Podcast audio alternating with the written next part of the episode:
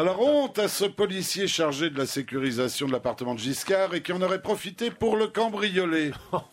C'est pas bien, hein Oh non. Alors le butin se composerait de trois cache-pots, celui d'Anémone, de Jacinthe et de Valériane, de trophées de chasse, un pied d'éléphant du Kenya qui sert de porte-parapluie, de petits strings de Lady Di, la grosse culotte de Daniel Gilbert, du célèbre peigne giscardien, le peigne à une seule dent, et d'un carton de couche Pépers, avec Pépers, Pépère et plus au sec.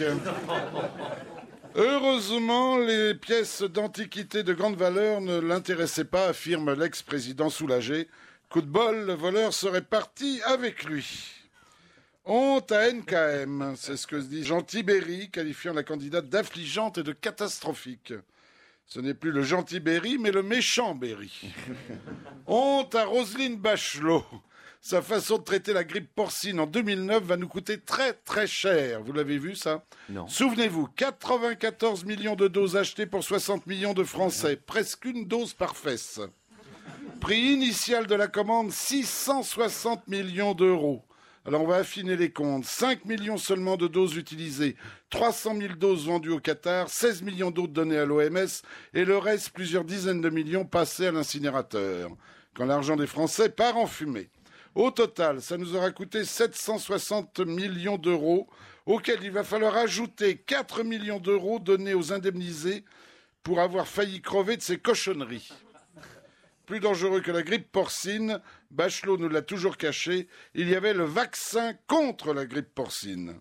Je me souviens encore de Roselyne sur toutes les télés avec son tailleur rose, vous vous souvenez comme elle était belle Oui, oui, oui. On avait cru qu'elle s'était échappée de l'élevage. On aurait dit un gros On aurait dit la mère de Naf Naf. Honte aux laboratoires pharmaceutiques qui, pour faire du fric, cherchent à écouler leurs médicaments désormais dans les rayons des hypermarchés. On pourra demain choisir ses suppositoires entre sachets de bonbons et tablettes de chocolat. Attention, par étourderie, de ne pas le faire fondre sous la langue. Quoi de plus con qu'un suppositoire, ce truc vieux comme le monde Ne parlait-on pas déjà des suppôts de Satan? Ce qui pourtant, ce qui pourtant n'empêche pas les laboratoires de dépenser une fortune en notices explicatives, nous prenant pour des gogoles. J'en ai lu une l'autre jour. Un, sortir le suppositoire de la boîte avant de l'introduire. Deux, ôter sa coque plastique et séparer-les des autres, des fois que tu les enfilerais par douzaines, par gourmandise. Trois, le mettre dans le sens de la longueur et non pas de la largeur. 4. Bien retirer le doigt après l'avoir poussé dans le rectum. Le rectum étant le trou situé le plus bas, des fois que le mec se le foutrait dans la narine. 5. Si vous avez les bras indisponibles, fracture, plâtre, amputation, paralysie, n'hésitez pas à appeler un copain ou faute de copain, composez le numéro vert.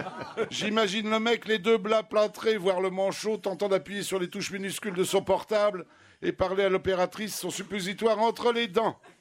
5. Si impossibilité, continuez de tousser, ça finira par passer. En matière de suppositoire, les labos nous prennent vraiment pour des trous du cul.